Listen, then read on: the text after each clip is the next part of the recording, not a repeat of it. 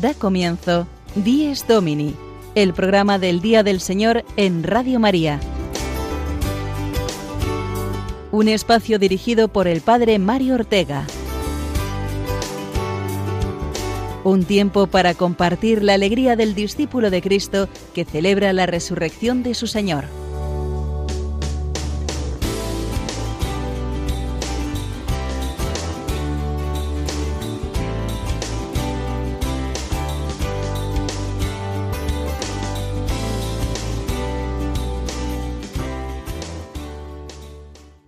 Muy buenos días, queridos amigos, hermanos, que estamos unidos por la emisora de la Virgen en la primera hora de este domingo, Día del Señor. Bienvenidos una semana más a este espacio que busca transmitir la alegría de la resurrección de Cristo, que estamos llamados hoy a celebrar litúrgicamente como miembros de una misma familia que es la Iglesia. Este domingo es vigésimo cuarto del tiempo ordinario y marca ya casi el ecuador del mes de septiembre, un mes de mucha intensidad por la vuelta al trabajo, a los colegios, al curso pastoral en las parroquias y movimientos, que este año, lo sabemos muy bien, lo afrontamos con mucha dificultad, pero también con la seguridad de que Dios no dejará de suscitar en su Iglesia y en cada uno de sus hijos el ánimo, la creatividad y la alegría necesarias para crecer juntos en el camino de la vida, que es el camino de la santidad. Hoy nos detendremos justo en esa acción de Dios que es imparable. La pandemia nos para a los hombres, pero no a Dios. Aumenta las distancias de seguridad entre nosotros para evitar contagios, pero Dios, por el contrario, se hace más cercano aún, porque sabe, como buen padre que es, que necesitamos mucho la seguridad que sólo Él nos puede dar. Dios actúa ante todo a través de los sacramentos. Así nos alegramos muchísimo porque durante este verano y también en este mes de septiembre han podido ser bautizados muchos niños, otros han recibido la primera comunión a nivel mucho más sencillo, familiar, en las misas ordinarias de las parroquias, y ahora en septiembre nos disponemos a vivir lo que en mayo no pudimos. Las primeras comuniones en grupos, muy reducidos, es verdad, porque las medidas sanitarias así lo determinan, pero con la novedad de recibir a Jesús al comienzo del curso, no al final. En este mes de septiembre, que vamos a llamarlo por ello florido y hermoso, como una Pascua tardía pero no menos gozosa. De esa acción de Dios incesante a través de sus sacramentos vamos a hablar ampliamente en el programa de hoy, contando con el testimonio de algunos niños que harán estos días su primera comunión. También se han celebrado no pocas bodas este verano, esposos valientes que han dado su sí en momentos muy difíciles, y tampoco Dios deja de estar activo en cuanto a la llamada al sacerdocio y al sacramento del orden. Contaremos esta mañana igualmente con el testimonio precioso de dos jóvenes del mismo pueblo, Villanueva de la Jara, en Cuenca. Uno de ellos se prepara ya para su ordenación sacerdotal, Dios mediante este curso, mientras que el otro va a ingresar este año en el seminario. Demos gracias por ello a Dios. Él no cesa de actuar ni de hablarnos, y hoy lo hace a través del Evangelio, Evangelio del perdón, del perdón que se ha de ofrecer sin medida, setenta veces siete, es decir, siempre. El perdón que recibimos de Dios y que estamos llamados a practicar con los demás y también con nosotros mismos. Escuchamos ahora este Evangelio de la liturgia de hoy, 13 de septiembre, vigésimo cuarto domingo del tiempo ordinario. Evangelio según San Mateo, capítulo 18, versículos del 21 al 35. En aquel tiempo se adelantó Pedro y preguntó a Jesús, Señor, si mi hermano me ofende, ¿cuántas veces le tengo que perdonar? ¿Hasta siete veces? Jesús le contesta, No te digo hasta siete veces, sino hasta setenta veces siete. Y a propósito de esto, el reino de los cielos se parece a un rey que quiso ajustar las cuentas con sus empleados. Al empezar a ajustarlas le presentaron uno que debía diez mil talentos. Como no tenía con qué pagar, el Señor mandó que lo vendieran a él con su mujer y sus hijos, y todas sus posesiones, y que pagara así. El empleado, arrojándose a sus pies, le suplicaba, diciendo, Ten paciencia conmigo y te lo pagaré todo. El Señor tuvo lástima de aquel empleado y lo dejó marchar perdonándole la deuda. Pero al salir, el empleado aquel encontró a uno de sus compañeros que le debía cien denarios, y agarrándolo lo estrangulaba diciendo, Págame lo que me debes. El compañero, arrojándose a sus pies, le rogaba diciendo, Ten paciencia conmigo y te lo pagaré. Pero él se negó, y fue y lo metió en la cárcel hasta que pagara lo que debía. Sus compañeros al ver lo ocurrido quedaron consternados, y fueron a contarle a su señor todo lo sucedido. Entonces el señor lo llamó y le dijo, Siervo malvado, toda aquella deuda te la perdoné porque me lo pediste. ¿No debías tú también tener compasión de tu compañero como yo tuve compasión de ti? Y el Señor, indignado, lo entregó a los verdugos hasta que pagara toda la deuda. Lo mismo hará con vosotros mi Padre del cielo, si cada cual no perdona de corazón a su hermano.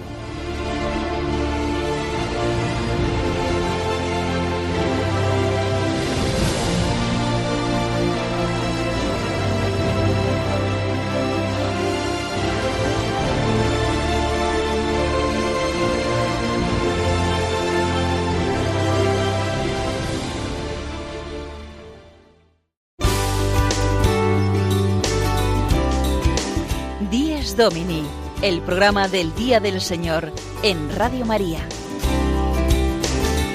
Un tiempo para compartir la alegría del discípulo de Cristo que celebra la resurrección de su Señor.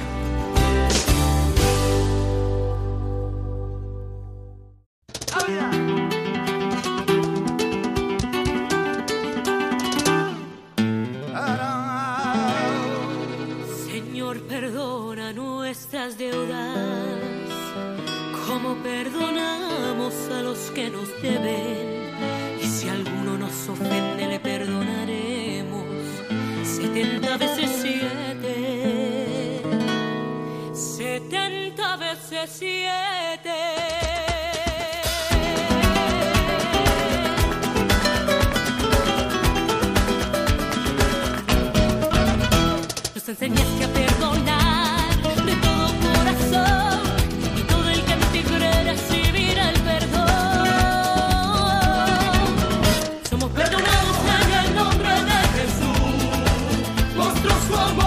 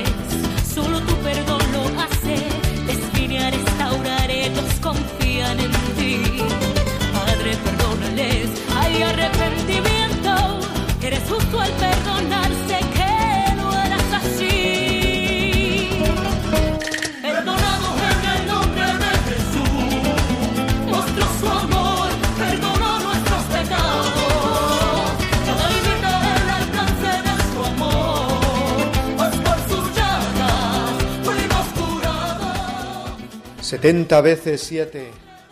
490 veces, ¿acaso? ¿Que es el fruto de esta multiplicación? No, sabemos bien que es una manera de decir siempre. Dios nos quiere recordar hoy su abundancia, que no tiene límites, abundancia de su misericordia, que nos ha perdonado a nosotros mucho más y muchas más veces de lo que nosotros perdonamos a los que nos ofenden. A San Pedro ya le parecía mucho perdonar siete veces, y a nosotros seguro que también. Con que ya perdonar una sola vez nos cuesta horrores cuando se trata de una ofensa que consideramos grande, es muy difícil de entender y de aceptar que tengamos que perdonar siempre, pensamos. Por eso Jesús nos tiene que recordar, por medio de una parábola, que hay una razón de justicia para ello, y es que Dios me ha perdonado a mí mucho más. El perdón es siempre una fuente de alegría, aunque nos cueste ofrecerlo. Ofrecerlo o pedirlo, ya que también nos cuesta mucho pedir perdón. En el mundo hay demasiada tristeza porque no se practica el perdón. Y no podemos vivir sin ser perdonados y perdonar. En este tiempo de crisis y confusión, sin duda estamos todos más tentados a dejarnos llevar por la impaciencia, la ira y la soberbia, estar como a la defensiva, cargados de razones, sin valorar la opinión del otro y hasta viéndolo como una amenaza. Ojo, que el demonio está en plena siembra de cizaña contra el amor fraterno y no se está cerrando la puerta de la humildad y del perdón. El Evangelio de las setenta veces siete es por ello urgentísimo de vivir y anunciar en nuestra sociedad. Y como el mejor anuncio es la vida misma, vamos a escuchar esta historia que me llegó esta semana y me sobrecogió. Es una historia de perdón y de perdón abundante, como el que Dios nos ofrece. Escuchémosla.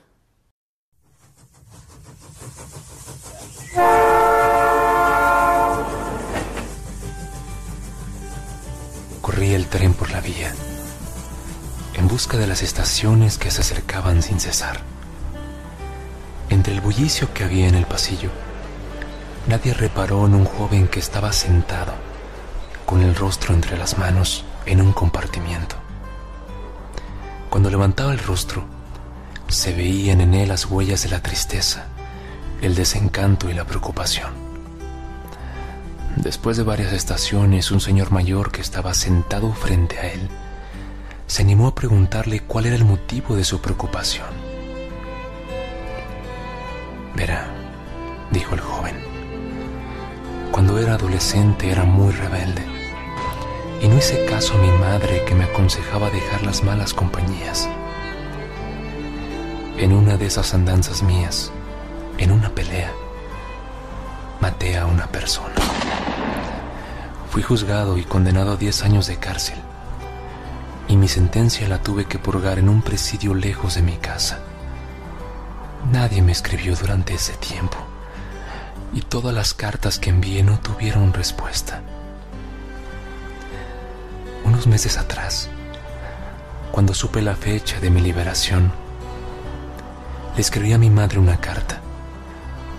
En ella decía más o menos así. Querida mamá, sé que has sufrido mucho por mi causa en estos diez años. Sé que he sido un mal hijo y que entiendo tu silencio al no querer comunicarte conmigo. Dentro de unos meses voy a estar libre y quisiera regresar a casa. No sé si me estarás esperando, por lo cual te ruego que me des una señal que me aceptarás. ¿Te acuerdas del peral que hay en la estación del tren? Yo voy a comprar un pasaje que sirva para más allá de nuestro pueblo. Si tú me perdonaste y aceptas mi regreso, te ruego le pongas una cinta amarilla a ese peral. Entonces yo, al verlo, me bajaré. Pero si es que no aceptas mi regreso, al no ver la cinta amarilla en el árbol, seguiré de largo y nunca te molestaré. Esta es mi historia, Señor. Y quisiera pedirle un favor. ¿Podría mirar usted en la próxima estación si ve el árbol con la cinta amarilla? Tengo tanto miedo que no me animo a mirar. En silencio, solo interrumpido por los sollozos del joven, el tren fue avanzando, acercándose cada vez más a la estación asignada. De repente, el señor que estaba enfrente gritó lleno de júbilo. Joven, joven, mire. Alzando los ojos surcado por las lágrimas, el joven contempló el espectáculo más hermoso que podían ver sus ojos. El peral no tenía una cinta amarilla, estaba lleno de cintas amarillas. Pero no solo él, sino todos los árboles del pueblo estaban llenos de cintas amarillas. La próxima vez que no puedas perdonar o que no puedas pedir perdón, nunca olvides esta hermosa historia. Perdonar es liberar a un prisionero y descubrir que el prisionero eras tú. Porque perdonar es la prueba más grande del amor.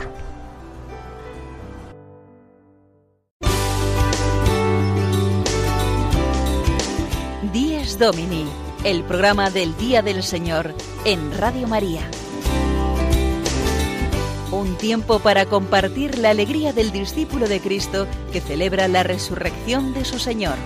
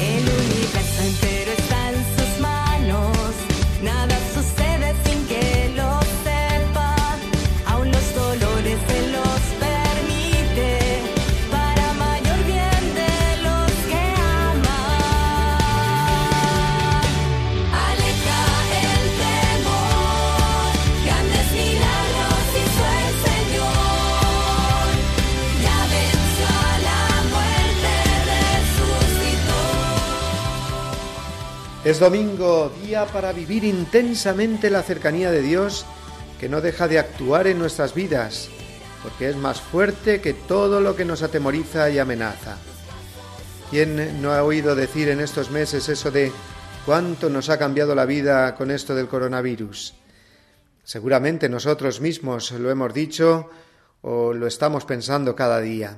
Es verdad, no solo nos ha cambiado por las medidas sanitarias extraordinarias que tenemos que tomar y que se visibilizan sobre todo en mascarillas y geles, sino porque ha abierto en nosotros, individual y colectivamente, muchos interrogantes sobre nuestros miedos, nuestras limitaciones, nuestro futuro, el futuro de nuestra familia. Es decir, que han cambiado muchas cosas en nuestra vida ordinaria, pero Dios no ha cambiado. Sigue mostrándonos su amor de Padre, su cercanía de hermano en Cristo y su poder consolador como Espíritu Santo. Él no nos falla. Es más, es el único que no nos falla. Ahí está dándonos su gracia en los sacramentos. La Eucaristía, aunque hayamos pasado unos meses eh, de no poder comulgar, sigue siendo el centro de la vida cristiana.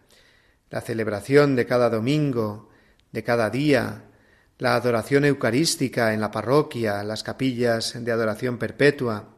Una de las cosas que más nos dolió a los sacerdotes fue el no poder administrar la Eucaristía por primera vez a los niños que se preparaban para ello y que ya tenían la mayoría su fecha prevista, como siempre, para el mes de mayo. De nuevo hemos de decir que Dios no nos falla, no les falla a los niños, sus predilectos, ya que muchos de ellos lo han podido recibir durante el verano, en celebraciones sencillas del domingo e incluso en las misas de diario, sin mucha solemnidad exterior, es verdad, sin la compañía del resto de sus compañeros de la cate, pero por eso mismo más centrados en lo principal, en esa alegría interior de recibir a Jesús Eucaristía por primera vez. Y ahora, en este mes de septiembre, harán la comunión otros tantos, en pequeños grupos. Bravo por esos niños y por esas familias que han sabido esperar con paciencia desde el mes de mayo. Y también merecen un buen aplauso los párrocos y los catequistas que están tirando de esfuerzo y creatividad para celebrar estos eventos sin que las necesarias medidas sanitarias hagan perder a los niños la ilusión y la alegría de ese momento. Hemos recibido esta semana el mensaje de dos de estos niños que celebrarán su primera comunión estos próximos días. Son Lucía y Diego, que pertenecen a la parroquia de los Santos Inocentes en Madrid y que ya estuvieron con nosotros cuando no pudieron recibir la Eucaristía en el mes de mayo. Entonces manifestaban lógicamente su resignación y también sus deseos de recibirlo lo más pronto posible. Pues bien, ese día ha llegado para ellos y escuchamos ahora cómo lo están viviendo. Hola a todos, me llamo Lucía y voy a hacer dentro de muy poquito la primera comunión. La tendría que haber hecho hace unos meses ya, pero con esto del coronavirus, eh, pues no he podido hacerla, ni yo ni ningún otro niño o niña. En fin, que ahora estoy mucho más emocionada porque al principio era wow, voy a hacer la primera comunión, va a ser una pasada y todo eso, pero ahora es por fin, por fin, por fin, después de tanto tiempo que he tenido que esperar, por fin voy a hacer la primera comunión. O sea que es una sensación distinta, no es para nada parecida a la que tenía hace unos cuantos meses. Y bueno, le doy ánimo, mucho ánimo a todos los que vayan a hacer la comunión dentro de poco, porque a pesar de que han tenido que esperar seguramente, pues que se lo pasen muy bien y besitos a todos. ¡Mua! Soy Diego Beltrán, de la parroquia de los Santos Inocentes de Madrid, y voy a hacer mi comunión el 26 de septiembre. Debería haberla hecho mayo, pero no pude por culpa del coronavirus. Ahora estoy muy contenta porque por fin puedo hacerla y por fin puedo convulgar. Nos unimos junto con Lucía y Diego a todos los niños que hoy o en las próximas semanas recibirán a Jesús por primera vez en muchas parroquias y colegios de España. Dios sigue dándonos su gracia en los sacramentos. Además de la Eucaristía, los sacerdotes hemos tenido la oportunidad de celebrar también bautismos y matrimonios. Recuerdo aún con emoción el primer bautismo, con primera comunión incluida, que pude administrar nada más salir del confinamiento, el mes de mm, junio, a una niña de 10 años. Y también eh, una entrañable celebración de una boda, el mes de julio, cuyos novios me decían que no les importaba casarse con mascarilla, que al salir en las fotos con ella puesta les recordaría todas las dificultades superadas para celebrar su matrimonio y que les hicieron unirse más aún entre ellos. Pero también vamos a hablar de otro sacramento, el del orden sacerdotal.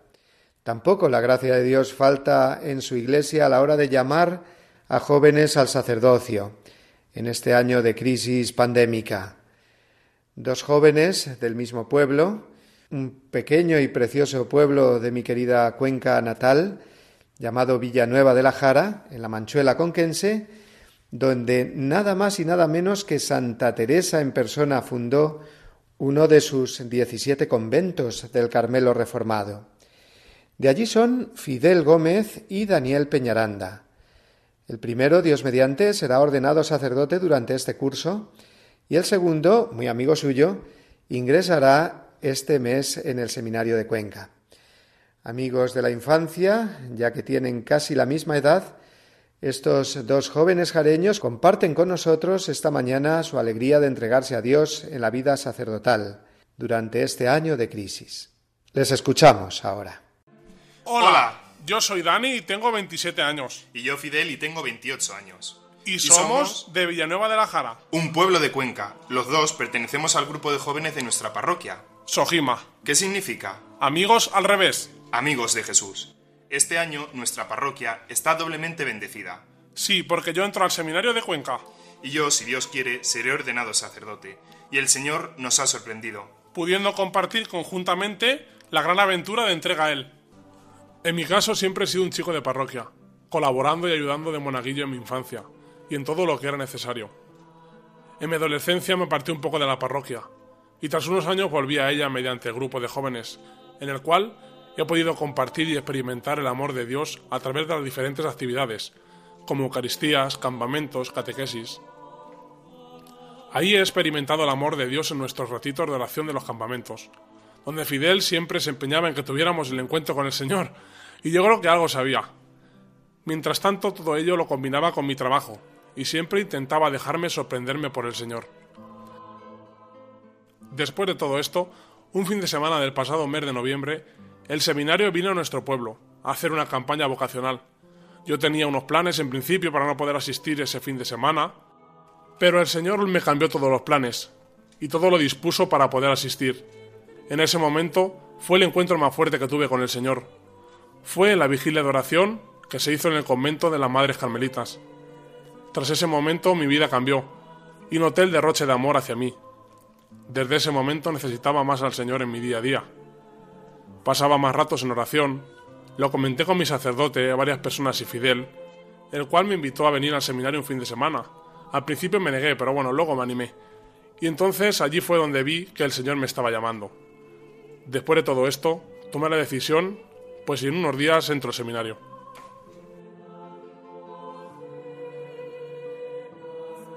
Y yo, al igual que Dani, pues también he sido siempre un chico de parroquia. Y el tema de la vocación, pues nunca me había pasado por la cabeza hasta que un sacerdote me preguntó, oye, ¿y tú por qué no vas al seminario?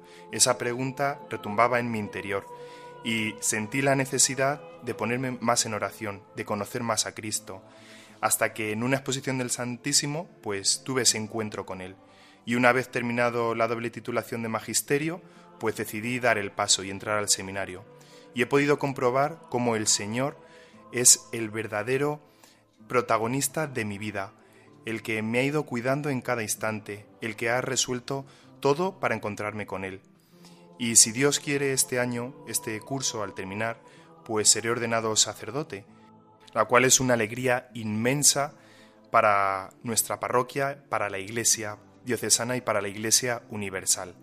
Y vemos como en medio de esta pandemia que nos envuelve, el Señor nos sigue sorprendiendo y nos da la esperanza de que con Él todo lo podemos. Rezar mucho por nosotros. El Señor necesita trabajadores para su mes. Muchas gracias.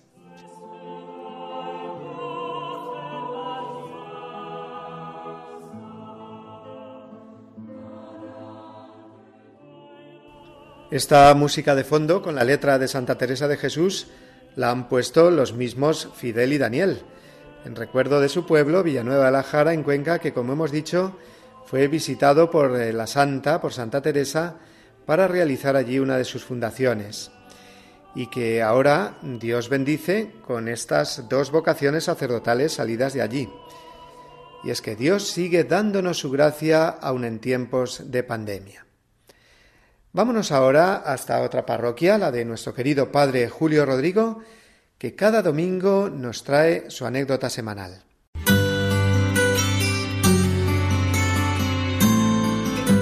El domingo desde mi parroquia. Una reflexión a cargo del padre Julio Rodrigo.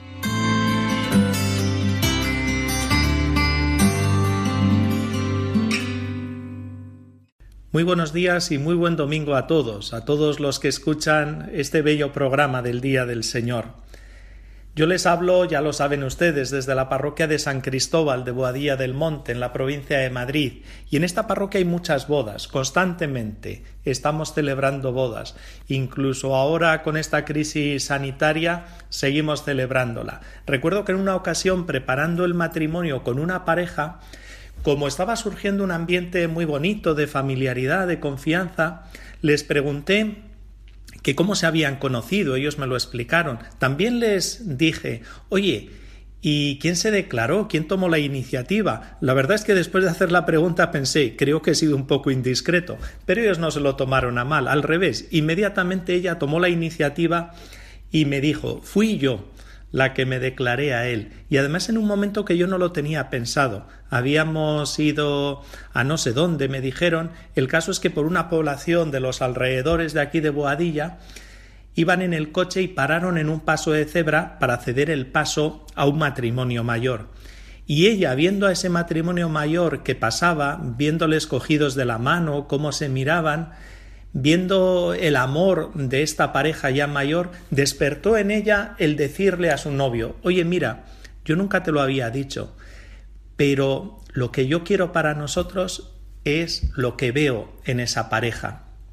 Que un día nos casemos, que vivamos unidos y que vivamos felices hasta nuestra vejez, hasta ser como estos dos que pasan por el paso de cebra, un matrimonio de abuelitos felices y enamorados. A mí la verdad es que la anécdota me gustó y la he recordado porque en estos días me llamó una señora para celebrar el aniversario de su matrimonio, sus bodas de oro, de oro, el 50 aniversario. La verdad es que en un principio me extrañó, digo, con todo lo que está sucediendo con esta pandemia, digo, esta señora qué ilusión tiene por celebrar su aniversario, pero ella me dijo que sí, que realmente lo quería celebrar, pese a todo lo que estaba sucediendo, que iban a ser pocos, la estricta familia, pero que ella quería dar gracias a Dios por estos 50 años, que era un motivo de alegría inmensa, y dar gracias a Dios por seguir unidos y por todos los frutos que ha dado su matrimonio. Y la verdad es que también me encantó el ver la alegría en esta señora que me llamaba. Celebro estos aniversarios cuando de vez en cuando los hago aquí en la parroquia con mucho gusto, como celebraré este dentro de unos meses. El ver a un matrimonio mayor que se respetan, que se ayudan, que se aman y que muestran ese amor, desde luego que es un signo vivo, permanente del amor de Dios en medio de nosotros. Ellos han superado todo tipo de dificultades, seguro, pero el amor ha sido más fuerte, mucho más fuerte que las angustias, que las necesidades, que las aflicciones, que pequeñas desuniones que haya podido haber entre ellos. Sin duda alguna que el amor ha vencido a todo ello y que han sido capaces de vencerlo, también estoy convencido, porque se han apoyado en Jesucristo, que es Él el que nos ha mostrado la grandeza del amor de Dios. Nada más. De nuevo les deseo feliz domingo y hasta la semana que viene.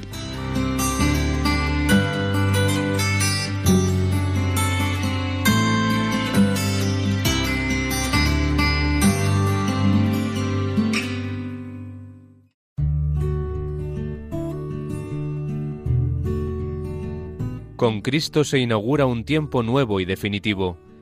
Él es el Alfa y el Omega, y como el domingo es el día primero de la semana y el último de la creación, la Sagrada Escritura lo llama y la Iglesia lo proclama el Día del Señor, de la exhortación Dies Domini de San Juan Pablo II.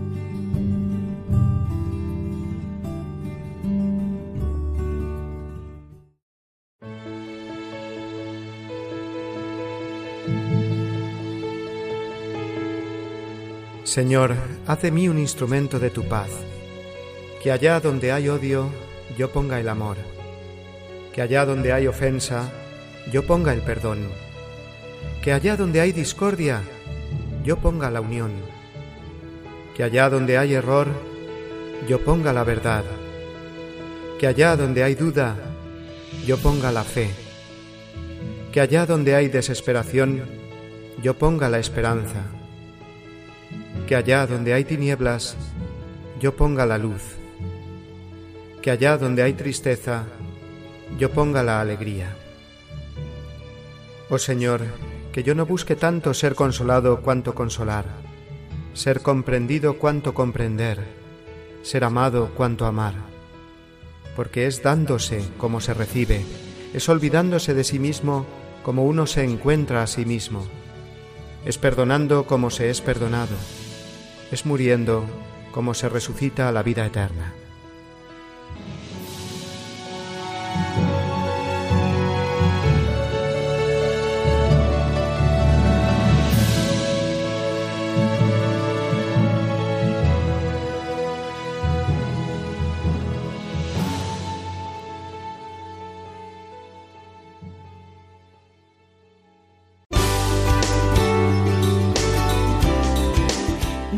Domini, el programa del Día del Señor en Radio María. Un tiempo para compartir la alegría del discípulo de Cristo que celebra la resurrección de su Señor.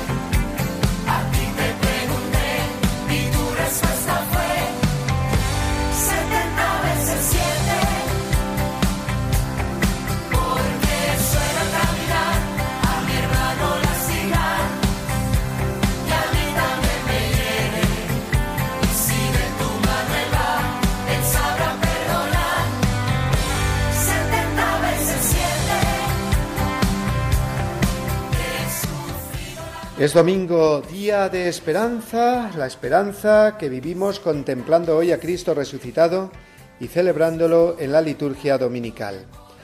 Hace dos semanas se reanudaron las audiencias generales con público del Papa Francisco. De momento no en la plaza de San Pedro, sino en el patio de San Dámaso, que es ese patio abierto que se adivina mirando desde la Plaza Vaticana hacia el Palacio Apostólico, a la derecha, muy cerquita de la Capilla Sixtina, cuyo tejado, el de la famosa fumata, cuando elige nuevo Papa, también podemos ver desde la Plaza de San Pedro. Este patio de San Dámaso es un lugar de eventos solemnes en el Vaticano.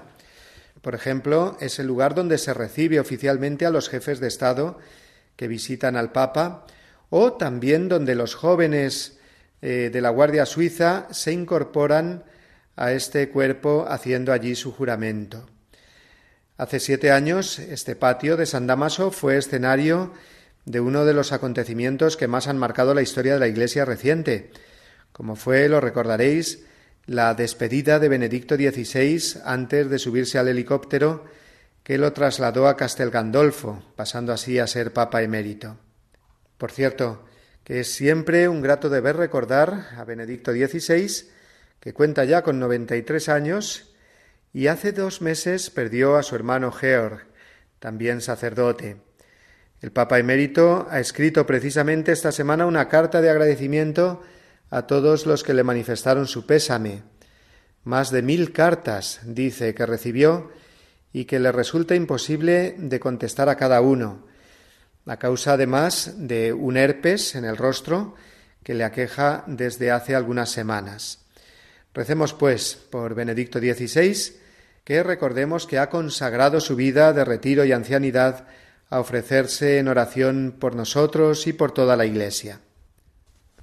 Pero volvamos a la audiencia general del Papa Francisco en el patio de San Damaso, que era de lo que estábamos hablando. A los cerca de 500 asistentes el miércoles pasado les siguió recordando los retos y oportunidades a los que la pandemia mundial del coronavirus nos ofrece para vivir más cristianamente estos tiempos de crisis. El Papa cada miércoles va diseñando una serie de actitudes básicas del cristiano ante la preocupante situación actual. Y esta semana concretamente habló del bien común, que es responsabilidad de todos y que se logra principalmente a través del amor. El bien común, ese es el término exacto con el que la doctrina social de la Iglesia describe el fin alcanzar por todos en cuanto miembros de la sociedad. No es nuestro fin como seres sociales lo que algunos políticos llaman alcanzar el estado del bienestar. No, más bien el bien común, que es algo mucho más concreto y objetivo. Pero escuchemos cómo lo explica el Papa Francisco en el resumen que hizo en español de la catequesis del pasado miércoles.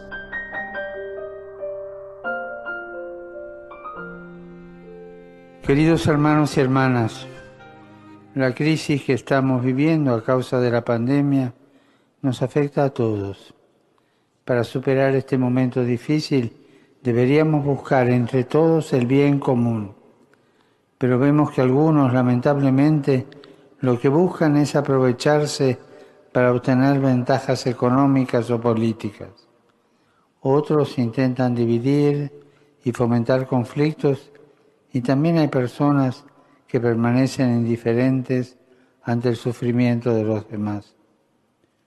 La respuesta cristiana a esta situación es el amor y la búsqueda del bien común.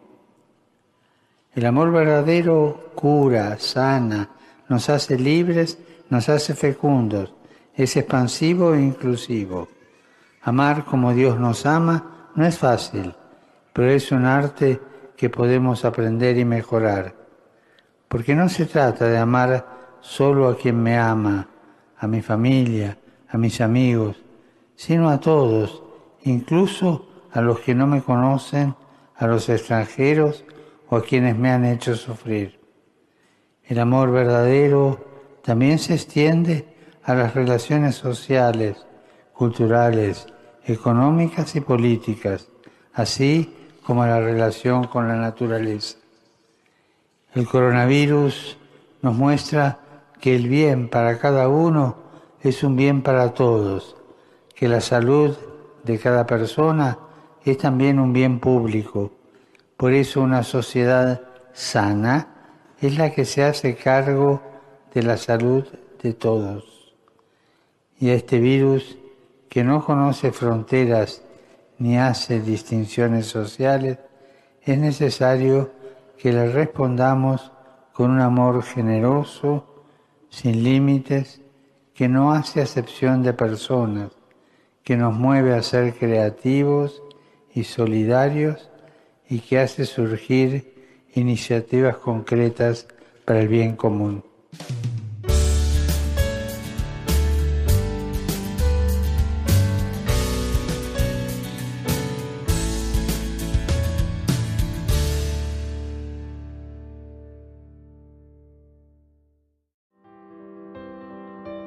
Mis ojos, mis pobres ojos que acaban de despertar, los hiciste para ver, no sólo para llorar.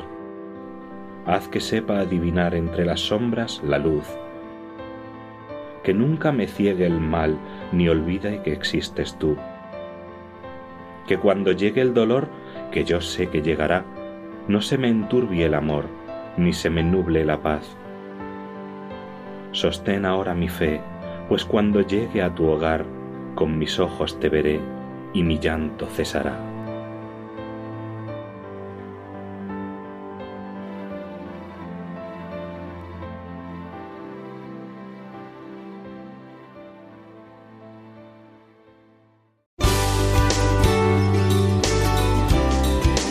Dies Domini, el programa del Día del Señor en Radio María. Un tiempo para compartir la alegría del discípulo de Cristo que celebra la resurrección de su Señor.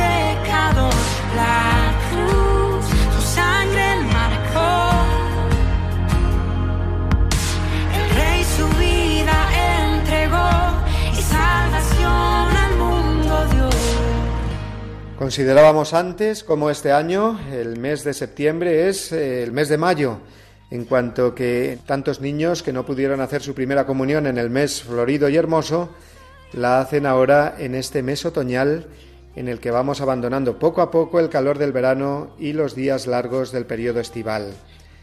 El mes de septiembre es en este sentido la antítesis de mayo y del tiempo pascual. Por eso cada año para estas fechas la Iglesia nos invita a mantener viva la memoria de la Pascua, de los misterios de la cruz y la Virgen dolorosa a sus pies sosteniendo a su Hijo muerto para redimir a la humanidad. Pasado mañana, día 14, se celebra la fiesta de la exaltación de la Santa Cruz y el miércoles al día siguiente la memoria de la Virgen dolorosa. Es como un eco del Viernes Santo, para que no olvidemos que en la cruz está la vida y el consuelo y que ella sola es el camino para el cielo, parafraseando la famosa poesía de Santa Teresa. La cruz de Jesús, que hemos de abrazar con amor, no nos aplasta, sino que nos levanta. Por eso celebramos su exaltación, que quiere decir puesta en alto, que se vea bien la cruz de Jesús, porque como aquella serpiente de bronce que hizo Moisés para que todos los que la contemplaran quedaran curados de las mordeduras de serpientes, así quien contempla la cruz de Jesús recibe una luz y una paz inmensas en su vida.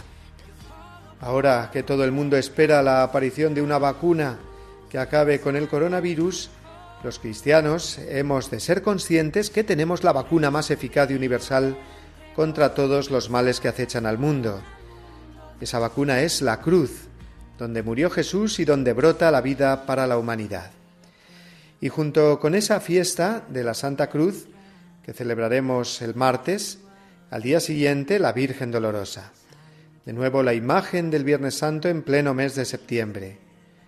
Y no, no es una imagen que nos transmite solo dolor, sino la esperanza a través del dolor, la certeza de que este dolor, que es el nuestro de cada día, no tiene la última palabra, si lo vivimos con María y como María.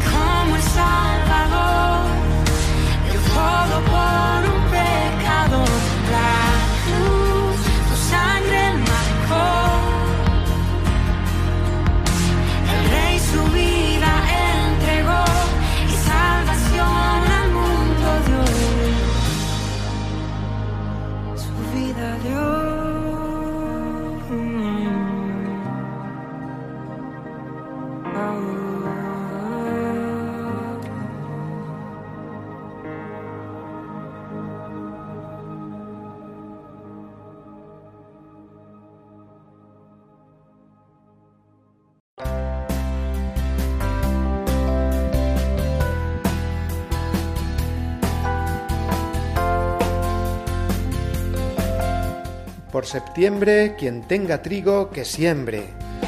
Pues siguiendo la sabiduría del refranero castellano, eso es lo que hemos tratado de hacer. Sembrar durante esta hora que juntos compartimos a través de la radio cada domingo la palabra del Señor y la alegría de la resurrección. Hoy con ese telón de fondo de las palabras de Jesús respondiendo a San Pedro, hemos de perdonar 70 veces siete, es decir, siempre hacer del perdón, del que recibimos de Dios y del que ofrecemos a los demás, nuestro estilo de vida y nuestra cooperación al bien de la humanidad, que no se puede dar sin la reconciliación con Dios, con el prójimo y con nosotros mismos. Hemos contado esta mañana también con la presencia de dos niños que se disponen por fin a recibir la primera comunión que no pudieron hacer en mayo, y con el testimonio de otros dos jóvenes llamados al sacerdocio, Fidel y Dani, uno que termina sus estudios y recibirá la ordenación próximamente, y otro que los comenzará, ambos en el seminario de Cuenca. Con todo ello, hemos comprobado, una vez más, que la gracia de Dios, sobre todo a través de los sacramentos, no deja de actuar. Y que la pandemia podrá cambiarnos muchas cosas, pero no el amor, la fidelidad y la cercanía de Dios, que siempre podemos contar con Él. Pues con el deseo de que vivamos todos un feliz y santo día del Señor, recibid eh, ahora una bendición enorme y el abrazo de todos los que hacemos posible cada semana Dies Domini. Aquí nos tendréis de nuevo el domingo que viene a la misma hora, 8 de la mañana, 7 para nuestros queridos hermanos de las Islas Canarias y a cualquier otra hora si lo que hacéis es escucharnos más tarde a través del podcast del programa en la página web de Radio María. Que paséis todos una muy feliz semana. Cristo vive. Aleluya.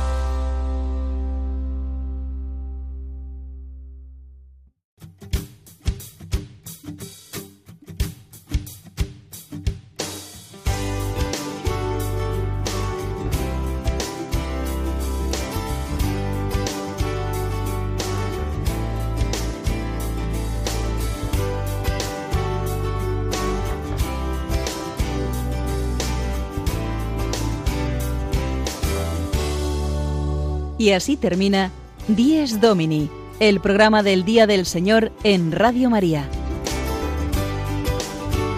Un espacio dirigido por el Padre Mario Ortega.